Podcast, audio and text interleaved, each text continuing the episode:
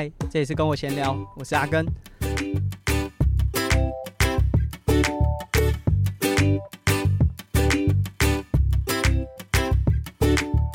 就如同我们标题所说的，让我插播一下啊，EP 四十，照理来说应该要是我们每十集一次的 QA，但是在上周我参加了台钢雄鹰的直棒测试会，啊，刚落幕啊，也很顺利的完成了，所以想说让我插播一下吧。所以我们会在 EP 四十一播出呃听众 QA 的单元，同时我们的提问也都持续招募中，所以大家如果有任何的想法，有任何的问题，有想要回馈的。都很欢迎借由 Apple Podcast，希望大家可以到 Apple Podcast 上面留下你的评价和提问，或者是你对我们节目的想法，任何正面、反面，要褒要贬，我觉得都很好。我们的节目很久没有收到大家 Apple Podcast 上面的留言了，所以希望大家呢可以到 Apple Podcast 上面更新一下你的想法和你对我们节目的看法，或者是你对阿根有多赌烂，都可以在上面。留下你的留言，在这个礼拜六月十八号录音的时间，我现在是在宜兰。如果以门牌的号码来说，我现在的所在地呢是在宜兰。不过，其实我是要参加 Lava Trail 在芙蓉举办的铁人三项精英邀请赛啊。呃，这一次就芙蓉。的赛事特别增加一个邀请赛，然后有直播，所以蛮特别的。那当然，在播出的这个时间点，大家可能已经错过直播了，但我想应该都还是会把这些影像留在呃网站上或者是社群平台，大家也是可以去看看，有更好的点击率或者收看率，也可以增加。就未来主办单位利用这样的技术，虽然说这次只有精英的选手有机会可以体验到被转播，但也许这效果好的话。那未来也在市民组也可以有这样子的享受，所以希望大家可以去收看。那其实这一次的比赛，我本来是还有在报一个个人赛，那不过我最后报报道的时候名单，诶，个人赛没有我的名字。我想说，我也不想再争取了，因为在参加职棒测试会的这两周，我就几乎三项是非常非常少，就是我只有在，例如说我丢完牛棚之后的隔两天，然后我会就是用。游泳、骑车、跑步的其中一项来做缓和，就只有这样。那体能上可能就比也只是完赛啦，所以我就没有再去争取说，哎、我还要再比个人赛。那包含这个邀请赛短程，游泳四百公尺，骑车十八公里，跑步五公里，就是对对我来说也不是很有优势啊。这种短程赛是很看重游泳的，那我游泳那么差。嗯，其实我这次同样也有参与的一些赞助选手，他们比较年轻，说不定在赛事中会有更好的表现。那对我来说，就是呃尽力的去争取呃更好的成绩。其实这也是就大家会好奇说，啊，你都去参加这个职棒测试会了，啊，干嘛不休息？怎么还跑来参加这个精英的邀请赛？那我觉得，就那时候我参加职棒测试会的时候，就有一个。想法就我参加这一场测试会，我不想要废寝忘食，或者是抛家弃子，或是我原本的生活完全被打乱。我要用我原本生活的节奏，我原本的作息去参加这场测试会。当然，在三项的部分就练得可能稍微少了一些，但我还是想要在这场比赛，就是用最好自己的表现，最好的自己来展现出比赛的表现。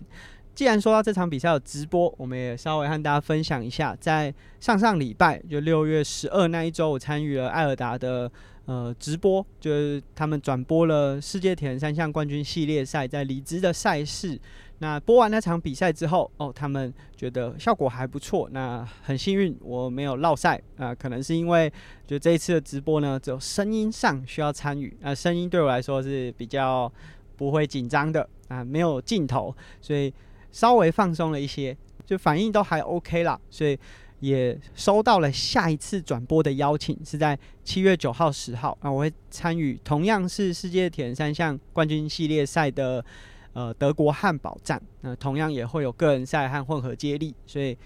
这一次就可以提早跟大家讲，七月九号、十号，那大家记得用合法合法的管道呢去订阅艾尔达，或是利用 MOD 来收看。那希望大家有机会的话，都可以关注一下这些海外赛事。虽然可能没有台湾的选手，但也可以看看国外的赛事。呃，它不是就单纯只是不跟车，然后展现呃个人实力。它其实在这个比赛过程当中，还是有很多很多的细节是可以去学习的。那台湾比较可惜，就是目前很多比赛都限制了啊，你不能跟车。那当然，如果对一三二六的赛事来说，这当然是公平，就让大家就是以个人能力去展现。但其实，在奥运距离或奥运距离以下的这些短距离，不跟车的赛事节奏，其实也压缩了这些青少年选手。他如果想要接轨国际赛事的时候，呃，在这个赛事风格、比赛节奏上，其实会有很多很多的劣势。那大家就是鼓励大家啦，就是七月九号、十号可以收看艾尔达，然后订阅用合法的管道，Amber 放在家里，Amber Box。安博盒子放在家里啊，危险啊！所以这是前情提要一下。那接下来就要进入我们的主题，就是参加台钢雄鹰的测试会。其实我们已经在 YouTube 上面上传了一支影片，然后其实来龙去脉也都大概讲过了。那呃，我们就还是重新重述一下，因为呢，就毕竟大家不是每个人都看我 YouTube 嘛，所以就在 Podcast。先稍微在第一段和大家分享一下参与的主题。就是说真的，我从来没有停止想象过，说就有一天我可以再成为职棒选手。那当然这很困难啦，就是棒球是一个很需要团体一起参与的运动，然后它的场地限制、强度，就假设你可能有一个团体，但这个团体跟你自己能力的强度是有一定差距的话，那其实你也很难做训练，所以。离开甲组棒球的这个训练环境之后，真的很困难。虽然说像我在北师大的时候，我有跟乙组打球，但说真的，那个强度就是会有一点点差异。那你会想说，那你自己用力丢，你自己全力以赴就好啦。可是，其实，在不同阶层的比赛，它就有不同阶层比赛的风格和比赛的方式，所以还是有一点点差异。但是，这个呃，幻想说自己想要参与。直棒的这个这个内心的想法一直都在嘛？那一直到去年的十二月啊，我有一次在逛 Lululemon 奇美门市的时候，就遇到郭宏志啊。其实他也不是第一次逛奇美门市了，就是后面呃前后其实都有陆续，就只要只要他有去台中，好像都会去逛逛。所以大家有机会也，许可以去看看有没有机会遇到郭宏志啊。总之，我跟他拍了一张照，那在呃拍照之后上传 IG 就 tag 他。那发现说，其实现在真的有非常多单位，就是私人单位，就以前这些运科技术，可能都要透过学校校队或者很多不同的团体，你才有机会取得。那这一次就在追踪郭宏志的过程中，因为其实他现在也在成立了一个协会，然后有在各个地方去推广就棒球的运动科学，所以发现说，哎，真的有越来越多民间单位有这样子的条件，然后去训练出。无论是不是科班，就只要你对棒球有兴趣，都可以借由这样子的训练场馆去提升自己的个人能力。当然，棒球还是需要靠团体去打，所以你也许个人能力很好，但是不代表说你就会赢球啦。但是个人能力在呃棒球的训练当中还是很重要的，所以我们可以看到很多职棒选手也会请训练员。那那时候就想说，因为同一时间那时候也有职棒第六队的传闻，当然那时候就是。也是被外界一直讲说啊，到底要不要公布？要不要公布？就是有很多的声音。总之那时候就有这样子的传闻。那其实那时候我就想说啊，假设真的有，然后如果这一队开放了门槛，就参与测试，因为新球队一定没有选手嘛，所以他需要海选啊，很多方式去找到新的选手，所以。呃，包含在之前的味全也是用类似的方式去招募球员。那我那时候就想说，假设这有第六队了，因为从四到五可能门还是很窄，因为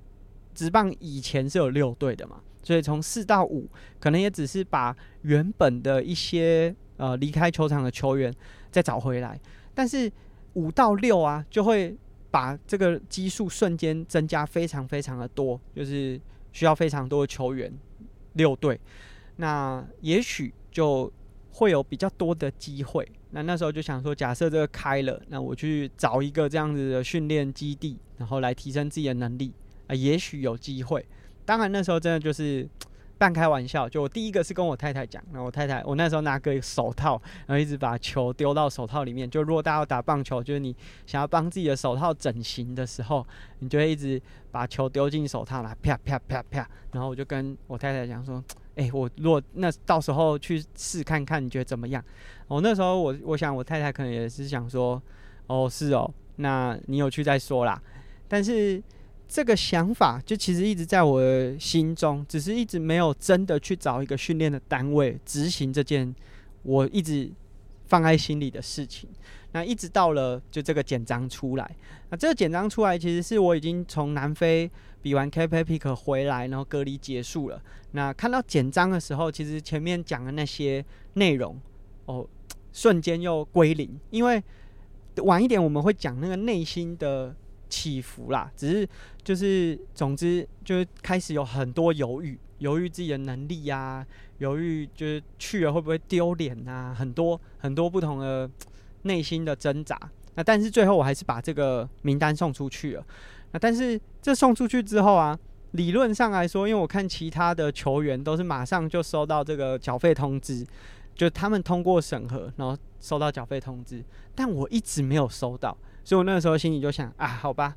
应该就是年纪不够了。但是虽然这样想，但我还是每周就定期，我也不想说每天呐，每天有点烦人。就如果我每天都收到讯息，我可能也会有点讨厌。那我就是每周就固定会问一下，问说，呃，是不是呃。有通过审核，或者是如果没有通过审核，可不可以跟我说一声？所以一直到就我是在五月二十一送出我的报名表的，我一直到六月七号，就是截止报名的前一天才通过审核，然后呃缴费完成，确定我可以参加这次的测试会。那先回到就我们刚才有讲说，呃，从四四队的职棒队到魏全要加入，当时也办了一个测试会，可是。当时的测试会门槛非常的高，它的门槛就是说，啊，说真的啊，就假设是甲组球员，这也不是什么很高的门槛，但对于离开球场一段时间的人，他基本上就挡在外面了。当时的门槛就是说，你一定要有这个三年内的甲组资历，或者是如果你是高中球员啊，乙组，如果你有机会打到前三十二强，你也可以报考。所以。当时味全就设定了这个门槛。那当然我不是高中球员，我在高中的时候也没有黑豹旗。那当然味全这已经是让乙组的球员有一些机会。就假设他是现役的乙组，然后高中即将毕业啊，他有打进三十二强。其实对高中球员来说也是一个机会。那我没有，我那时候没有黑豹旗。当然我也不是高中生。那以成棒的甲组，就无论你是大专甲组还是社会甲组，你要有三年内。我已经当时啊，二零一九年吧，我已经离开球场十年了，所以我也没有机会参与。当然还有另外一个原因啊，就当时我已经就味全测试会的当下，我已经是 Xterra 职业选手，然后在亚太巡回赛已经比了三场，就是大溪地也结束了，所以当时就是虽然看到会有一点心动啊，有点想想去，可是你同时已经是一个职业选手的身份，然后在。呃，亚太巡回赛也都有固定的表现，就当然不是很优秀的表现，但是就是维持平盘，所以当时这个并没有引发我去参与的动机。当然，即便我想参加，刚才讲的这些资格我也都不符。那这次抬杠的门槛，它就设得非常的宽，只要你有甲组的经历。那当然，这个就相较之下。就挡掉很多乙组球员，包含像刚才讲的味全，假设是设定三十二强的黑豹旗球队里面，当然也有一可也有可能会有一些社团型的选手有机会参与。但台钢这次呢，就对一些离开球场比较久的甲组球员是有优势的，就有机会啊，不是优势啊。但是对乙组球员基本上就完全没有。啊当然这次也有很多乙组的传奇，就是像从台大打进这个甲组成棒的。或者是完全没有接受过科班，然后后来到大学或者是出社会才加入家族球队的。其实说真的，这重点就是，如果你真的很想，那就去试，然后不要想说啊，那个就我不是那个体系里的。你有机会，你就去就去试啊。所以这个其实我觉得也是我们可以放在后面去讲。那总之，这是我报名参加，然后顺利取得了资格。其实我觉得光是取得资格对我来说就是。好像真的靠近了那个目标更进一步，因为这次报名就说真的有超过七百人，应该有将近八百人，就最后一天结束的时候应该将近八百人，最后是只有四百七十几位是获得资格的，所以代表还有很多人很想参加，但他也许是乙组球员，他也没有办法参与，所以我们这种有资格的有什么？有什么好去浪费掉自己的资格？如果你真的很想的话，那总之这个是就是顺利报名成功。那我过去还是甲组球员的优势，进到了测试会啊，比起很多乙组球员来说是幸运很多的。那在准备这个参与测试会，大家可能想说啊，你是不是什么都没准备就去参加了？其实如果有在 follow 我的 IG，可能就是从今年年初开始就会发现我打棒球的比例。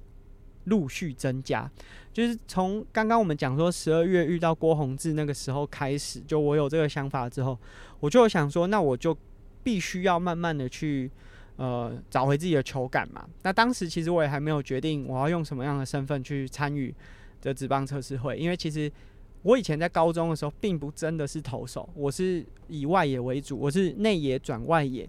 那投手真的只有在这种。乐色局数啦，或者是这种练习赛啊，还是呃旅棒组，就是稍微次一阶的比赛，然后不是很重要的局面，才真的有上场过一两场，而且不是什么先发投手，就是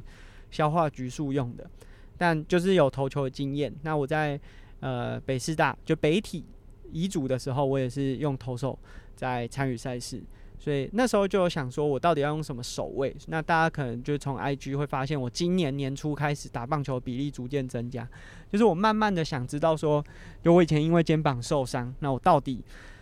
还剩多少的能力，或者是说，那我的肩膀恢复了多少？那包含其实我后来也有照了这个超音波，有发现，诶，其实我的旋转肌腱已经恢复了，就长回来了。虽然说。活动角度可能还是有一些限制，但是它至少已经不是一个受伤的样态。那我觉得，那我慢慢可以恢复到这个参与棒球训练的节奏上。在思考我要用什么守卫出赛的时候，就虽然在呃真的是甲组球员时期，我是以外野为主，然后我的打击算是比较高 contact，就是接触而不是常打的。那我想说。就以现在的条件，你要以野手出赛，那有很多东西要练，手背，呃，你要对球感有一定的掌握，有击球出来的判位啊、感觉啊，这些都是需要花很多时间重新建立的。同时，就直棒是打木棒，所以你如果去参加乙组，他们用铝棒打，说真的，那感觉也跟在那个木棒的赛事当中的感觉是完全不一样的。所以野手。说真的，光是手背就很难训练，那更何况是打击？你要去哪里找这种一百四、一百五的投手来让你练习打击？你顶多就打几场，可是打几场的球是死的，没有配球，所以说真的那个都差太多。所以最后我决定是用投手。那其实投手要拼球速，我也没有任何的机会。我以前最快的球速可以投到一百三十九。说真的，已经不是太差。当然，因为我是外野手，所以长传的背力都还算不错。那直球的速度有一百三十九，也不算太差。那我的变化球其实也还蛮漂亮的，但是就是以这样子的上肩，然后一百三十九要去参加测试会，根本不亮眼。因为我们实际去参加之后，所有选手的直球均数差不多就是一百三十八。那你一定要有至少一百四十五以上，才会让人家有记忆点呢。所以根本就是对我来说，如果要用原本的姿势去参参加，非常的困难。所以我后来就在准备的时候，我就改成侧头。然后我的侧头到最后要准备去参与测试会前最后一次的测测试，球速是可以丢回一百三十四、一百三十三。那我觉得。就不会太差，就当然不是一个很亮眼的球速，可是我是侧投，然后我的变化球又是控球还 OK，所以我觉得我至少用我的特色去参加。那等一下我们会讲说测试的时候我用什么样的投球策略，总之我去调整我的出手角度，然后甚至包含像如果大家有看影片，就我们在参与测试会前的一周找到了呃前职棒队的。呃前前兄弟像的捕手啊，嘉伟教练，他协助我去做很多的调整，就包含配球策略，还有呃投球动作上面一些比较细细的修正啊，包含说像原本我的投球就是呃支撑脚踩下去的时候是非常笔直的朝着本垒板，但是教练就说，如果你很早就让对方知道你的出手点的话，就很容易被打。嗯，我球速又不是特别快，那他就建议我说，我的支撑脚踩下去的时候，左脚踩下去的时候，可以往三垒侧一点点，等于是我会把我的整个上半身往里面收进来，然后出手的时候会比较靠近身体体侧，所以会有一种长球的感觉。那这个效果，说真的，我后来就实战的时候也感觉，哎，真的还不错。那总之就是这个准备呢，我们先从陆续增加棒球的运动，就单纯就是无论是打击还是呃投球，就慢慢去增加我对于棒球的感觉。那当然，同时也是去看看自己的身体机能能不能符合这个强度。那当然，同时我也去。就在这段期间，无论是肌力训练，我胡林的肌力训练，因为我家只有胡林，或者是包含我在防疫旅馆的时候，一直去呃做一些旋转肌腱的能力的提升。因为过去是因为这个位置受伤离开球场了嘛，所以在训练的期间也是特别小心。那我觉得就是过去这十年在运动训练上的经验，对我来说还是有很大的帮助。就我知道循序渐进，包含。我开始做牛棚的练习之后，就是我很小心的从，呃，第一次只有十五颗全力投球，到二十颗、三十颗、四十颗、五十颗，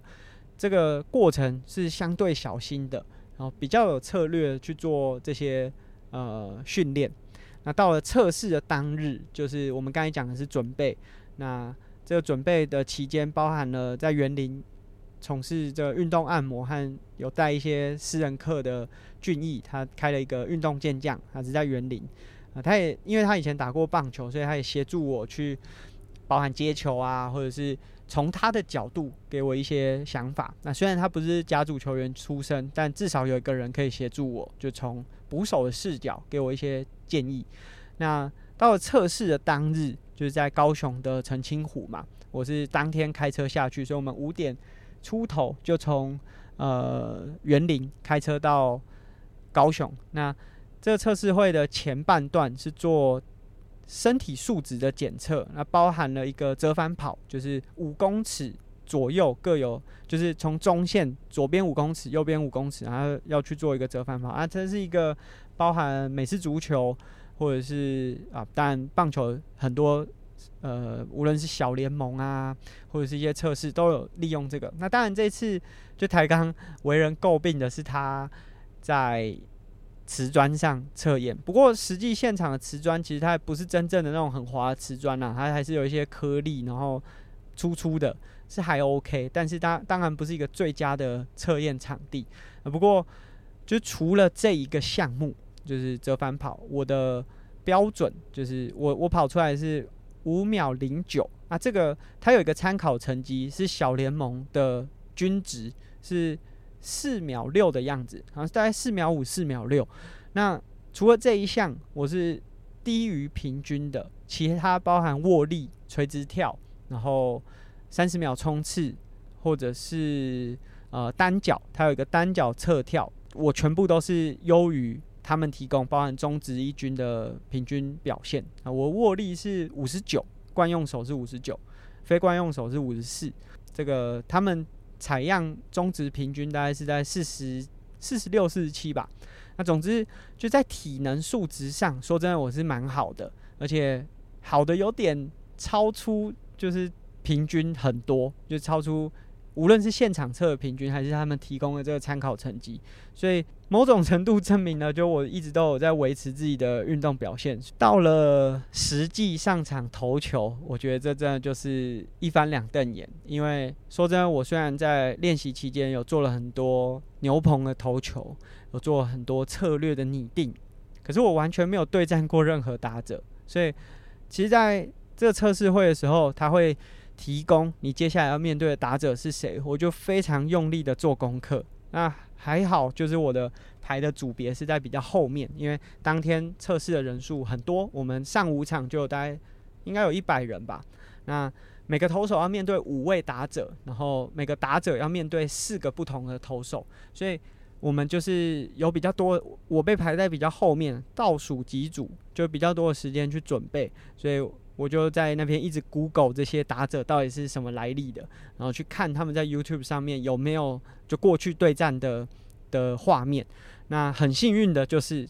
这不知道该讲很幸运还是很不幸，就我面对的打者都还蛮有名的。就是如果大家去看 YouTube，我把名字秀出来，基本上就是从文化大学出来。那大家知道，呃，包含朱玉贤啊、王柏荣，他们都是呃文化大学出来很强的打者。那呃几位选手也都是 U 十八或者是 U 二 U 二一的这个国家代表队，所以他们就很多的资讯在。网站上，所以包含说，像我面对到其中一位左打，从影片看起来，他对于外角的变化球就真的不是那么擅长。那当然，有些影片都已经非常久，年代久远，所以也很难确定说他现况是怎么样。但是我们就是把握现有最多的资讯，然后去拟定这个投球策略。他其实在我去之前，我早就已经大概想好，就是我不打算跟他们拼直球，因为就像刚才讲的。就是我就算丢到最好，超出我练习的表现，好让我丢一三九好了，这都不是很亮眼的球速，所以我决定我上去全部都以滑球为主。那第一个是我的滑球控球，就一直到牛棚结束，我都觉得诶、欸，控球还 OK，虽然没有实战，但是我觉得既然我有自信，那我就要把我最有自信的那个武器球，就是在这个短短就我最后这个。五个人次我丢不到十五球，所以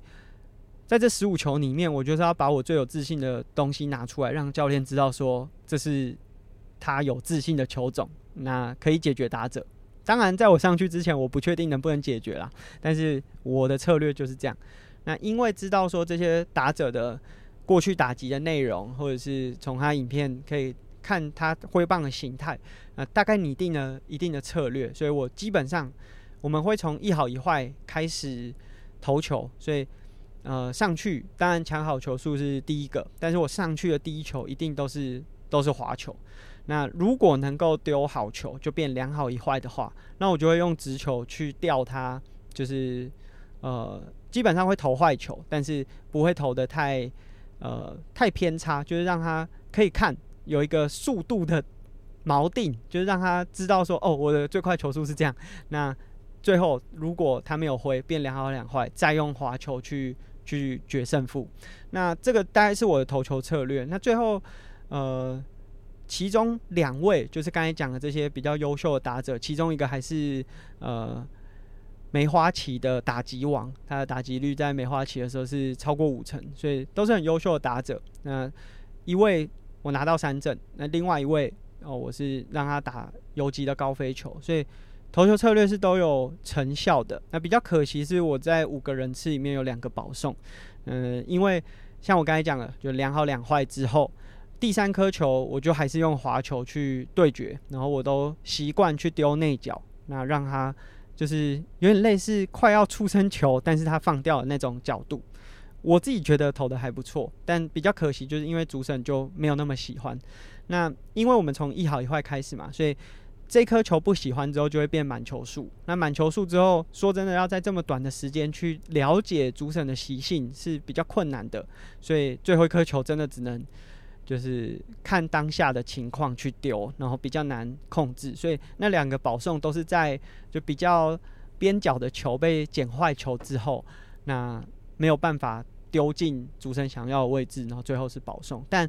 就整体来说，没有那种很偏差，偏差到。严重的爆头，但是，呃，就这两个保送，当然在账面上是不好看的。不过整体来说，就我觉得我有把我自己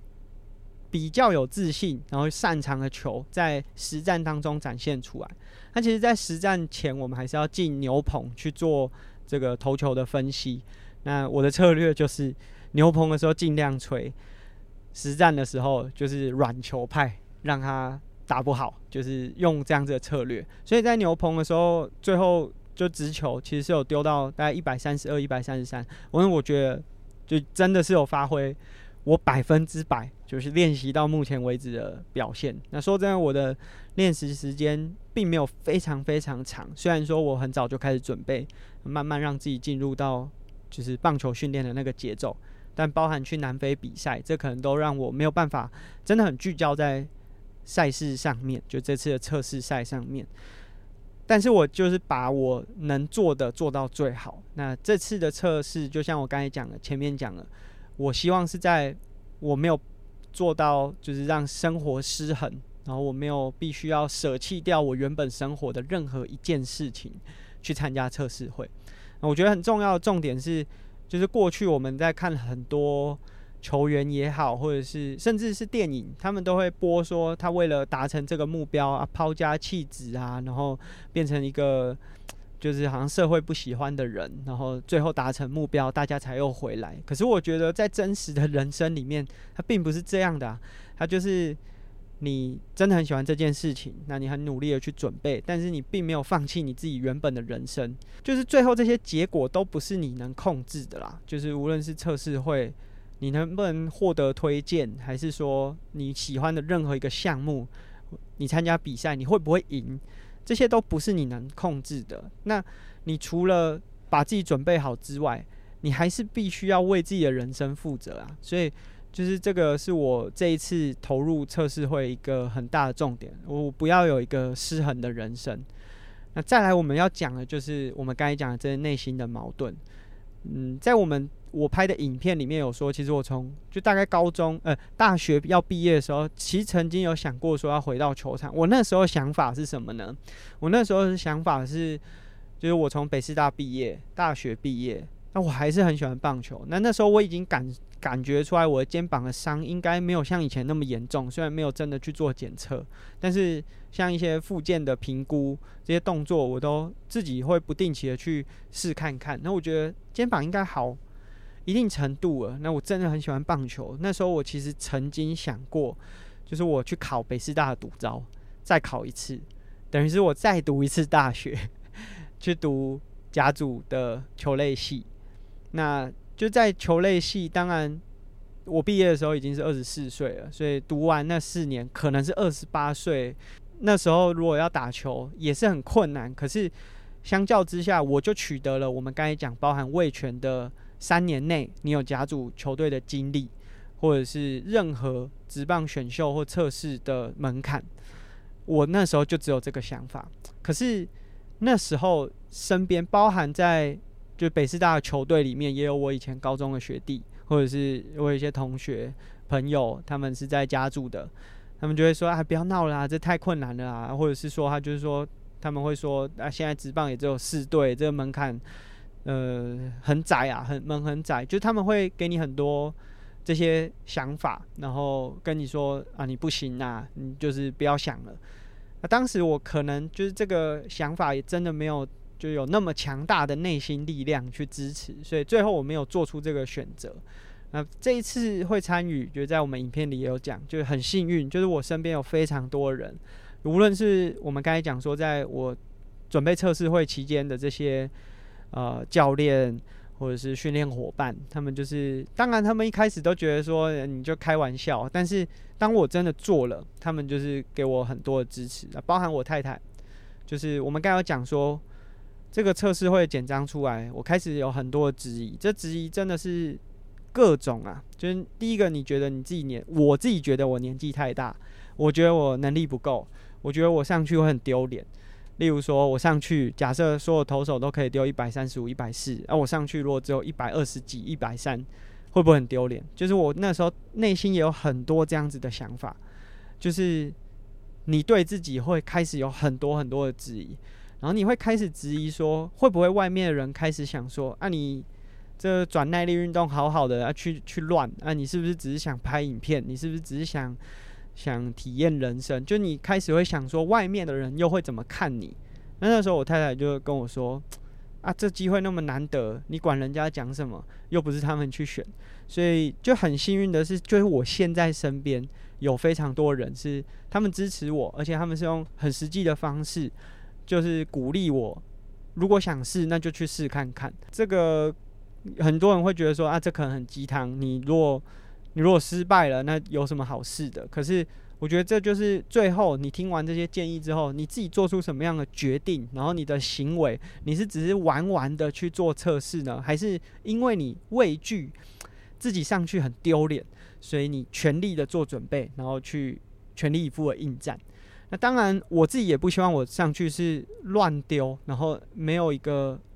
水准的表现，因为这对其他参与测试会的选手也很不公平。假设他上去一个打者只会面对四名投手，哎，其中一位投手烂到没有鉴别度，那对他来说，这对他来说测试会就没有任何意义啊。所以，当我决定要参与测试会的时候，那就是要全力以赴，就。不只是对得起自己，而是对得起所有在参与测试会的那些人。那最后我想要说的就是说，就我们无论是拍了影片，或是实际参与测试会，他好像很正面，但是我的想法并不是去影响那些会影响你的人，就是我没有办法去影响你那些。就假设你跟我一样做了这个决定之后，在旁边一直讲你闲话那些人。因为嘴长在他的身上，我真的影响不了。但是我想要影响的是，也许你现在正在思考说，下一步好像有点冒险，对你来说有点困难。那现况真的在我们做很多决定，或者是我们实际面对的那个挑战，真的都很困难。像我们上一集我讲说，我很期待，包含像博智、博谦未来有机会可以转职业组。我们当然知道职业组的那个舞台是很困难的。就是你如果要在那里面竞赛，你要拿出自己的全力，你才有办法对得起你那个头衔。但我并不只是想要讲讲讲说啊，你应该去参加职业组。我是真的很期望，就有人可以很勇敢的做出一个很了不起的决定啊！我的方式就是，那我示范给你看，我示范给你看，就我真的很喜欢棒球，我也很想打职棒。当然很难，就这很门槛很窄啊。好的球员这么多啊，我三十岁了，我那么久没有打球了。可是我用我的方式做给你看，说，就即便最后也许结果像今天，理论上来说晚上六点他们会通知呃获得推荐的选手。其实我还没有收到讯息，很有可能就是在这一次的测试会当中，最后我就是没有被获得推荐的选手。但是我们全力准备了嘛，我们已经对得起我做的这个选择，那这样就足够了。当然，外部一定还是会有很多声音，就是其实，在准备的这段期间，就是说真的，我为什么没有那么常跟人家讲棒球的事情？因为从事耐力运动的人，说真的，很多人也对棒球没有兴趣。那当你身边都是对这个事情没有兴趣的人的时候，某种程度就他会是。好像在浇着你冷水，他当然不是用言语去讲说啊，你不行，你不可以，但是他做出来的无论是表情还是言谈，都会让你觉得说，哈哈，我真的要去试吗？我真的，我真的值得我这样去尝试吗？但是如果这件事情真的是你很想要的话，那你有这个资格，你有这个机会，为什么不试？那台湾的选手很多时候就过去，他们可能都是哦，我能力足够去考到一间好的高中、好的大学，那我就去。那我如果不不够，那我就退下来，我就呃换一个方式。可是真的需要有一些 impact、一些冲击、一些不一样的力量去改变。就现在大家好像都觉得你可以才去做，那并不是说我们。都去做一些很冒险的事情，而是其实我看到很多选手都很有机会，那只是他们可能因为外部的声音、外部的看法啊，去影响他自己本来很想做的那件事情。那最后当然就是要感谢很多一起协助我的伙伴，就包含像刚刚前面讲的这些教练啊，我的家人也好。其实我的家人也有两种啊，像。我太太是全力支持我，那像我妈妈，其实就有点类似我们刚才讲的，就身边的人并没有在言语上好像直接的否定你，可是你从他们的表情、言谈，你就知道，其实他们对你做这件事情并没有抱持多正面的想法。那但只要有足够的力量支撑你愿意去尝试，我觉得那就够了。你没有办法，就像我们刚才讲，我没有打算要影响那些会影响你的人，我是想要影响正在对做出一个决定好像很挣扎的那些伙伴。那这是我这次参加了台钢雄鹰的测试会，是一个非常 特别的选择，就是三十岁，然后那么久没打球，这一次，呃，我们被排在第三天，大部分都是大专选手。那这些大专选手的出生都是西元两千年之后的。那这次大家可能透过一些媒体可以看到，还是有一些高龄的选手参赛。参与测试会，但是这些高龄的选手通常都已经有职棒经历。那我应该是非常非常非常少数，就既没有职棒经历或者甲组成棒经历，然后去参与测试会的。所以我在这个球员休息室的时候，就有一个弟弟，他是台北市立大学，因为他戴着台北市立大学的帽子，他就问我说：“哎、同学，你哪间学校的？”然后我就说。哦，我已经三十岁了。然后他突然一阵安静，因为他才大一。那这是一个很特别的经历啊。但是，嗯，对我来说，我是真的很积极的想要尝试看看。但如果你觉得我只是玩玩，那你就把它当做我是在做一个社会实验，然后我在示范，其实很多很难的事情，只要你有机会的话，都还是值得一试的。那这是我们今天的节目，下一集会是听众 Q&A。如果大家有任何的问题，包含像今天我们在讲测试会，呃，如果有任何问题，希望大家可以借由 Apple Podcast 留言给我们，给我们评价。那下期节目见了，拜拜。